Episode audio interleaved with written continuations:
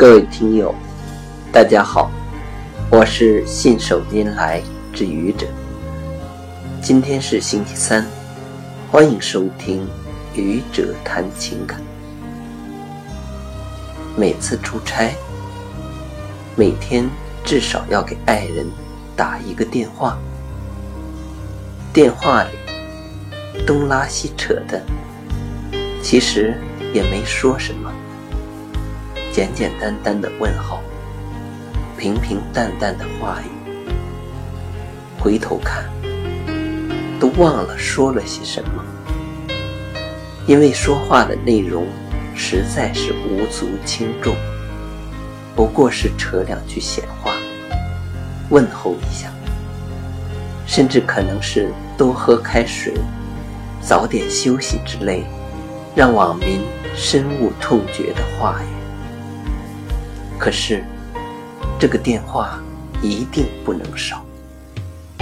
如果少了，我会非常的懊悔。为什么没有及时给爱人电话呢？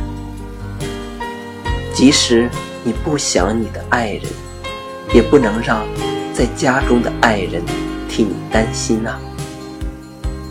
更何况，你怎么可能不想你的爱人呢？所以，多年来，我一直保持着这个出差在外和爱人通话的习惯。曾经有两年多，我在异地工作，我和爱人每天一个电话。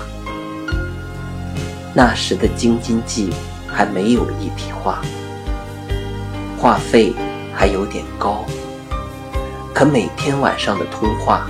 是我和爱人的固定节目。我们在电话之中倾诉相思之苦，给对方以关怀，给对方以安慰，让我们知道有个亲人在远方等着你。他就是自己的爱人，爱人给了我们爱。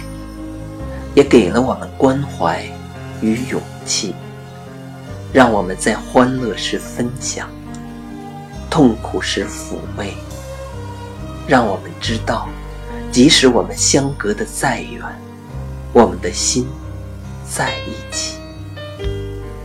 我们之间的电话，一般情况下都是我打给爱人的，偶尔爱人打给我。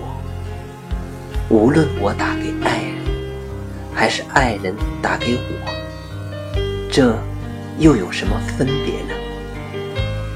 我们是永远相爱的人。我的心中有你，你的心中有我。我知道，你也知道。岁月伴随我们走过了一天。